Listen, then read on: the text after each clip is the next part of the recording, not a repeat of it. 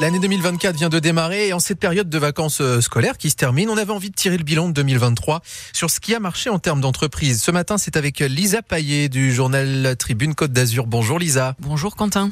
Alors ce matin, une entreprise euh, à l'honneur qui veut protéger les fonds marins, une entreprise euh, qu'on connaît bien en plus. Oui, vous savez qu'en 2025, c'est déjà l'année prochaine, Nice doit accueillir la conférence des Nations Unies sur l'océan et donc j'ai choisi de vous parler d'une entreprise azuréenne qui s'en préoccupe justement des mers et des océans et donc cette entreprise s'appelle Polustock. Elle a été créée en 2009 hmm. et elle est basée à Mandelieu. Et alors, est-ce qu'on peut rappeler l'activité de Polustock? Bah, En fait, ils se sont donné une mission euh, simple. Enfin, en tout cas, c'est simplement énoncé.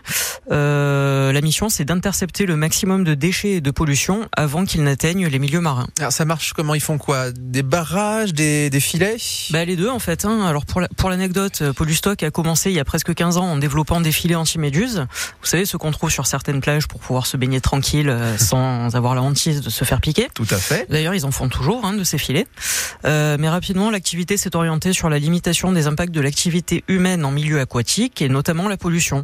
Donc, ils ont développé des barrages flottants qui sont utilisés aussi bien pour éviter la propagation de matières liées à des travaux en mer, mais aussi en cas de pollution accidentelle, comme euh, par exemple dans le cas de l'incendie d'un bateau. Ouais, on a parlé de, de pollution, euh, Lisa, mais est-ce qu'il est aussi question des, des déchets du coup?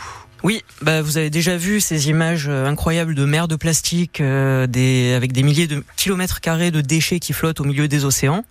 Euh, mais il faut savoir que la plupart de ces déchets n'ont pas été jetés dans la mer ou dans l'océan. Le plus souvent, ils ont ils ont fini leur course, mais le voyage a commencé bien en amont, à des centaines de kilomètres à l'intérieur des terres. Euh, par exemple, une canette jetée par terre finira par être balayée par le vent et emportée par la pluie. Elle va se retrouver dans les réseaux de collecte d'eau pluviale et au final dans les fleuves les lacs et les mers. Donc le but de Polustock, pour faire simple, c'est de barrer la route de ces déchets avant qu'ils n'atteignent la mer. Son produit phare, c'est un filet anti-déchets qui se place à la sortie des réseaux d'eau pluviale et des déversoirs d'orage et qui peut retenir jusqu'aux micro-déchets comme les mégots ou les billes de polystyrène. Alors ça, ça a l'air simple comme ça, mais ce filet breveté nécessité deux ans de recherche et développement. Et les solutions de Polustock sont unanimement reconnues et par exemple son filet anti-déchets est cité dans le plan d'action zéro déchet plastique en mer du ministère de la Transition écologique. Ah. Et l'entreprise enchaîne les labels et les récompenses. Alors là, on a donné euh, l'activité de, de Polustock, euh, ce qu'elle faisait exactement, mais qui sont les clients? Bah, Ça dépend des produits, mais ce sont aussi bien des entreprises de construction que des collectivités locales. Par exemple, la ville de Mandelieu-la-Napoule, où est basé Polustock, s'est équipée de filets sur les bords de Siagne, et sur ses plages aussi. Aujourd'hui, Polustock a des clients en Bretagne, en région parisienne, au Maroc, en Suisse, en Espagne.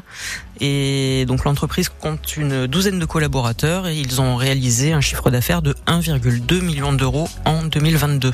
ça a plutôt euh, bien marché et ça continue en 2023 et 2024. Euh, et euh, le patron Stéphane Azikian qui est omniprésent sur les, les entreprises et les initiatives éco-responsables dans les Alpes-Maritimes. Merci beaucoup Lisa Paillet et à bientôt. Merci.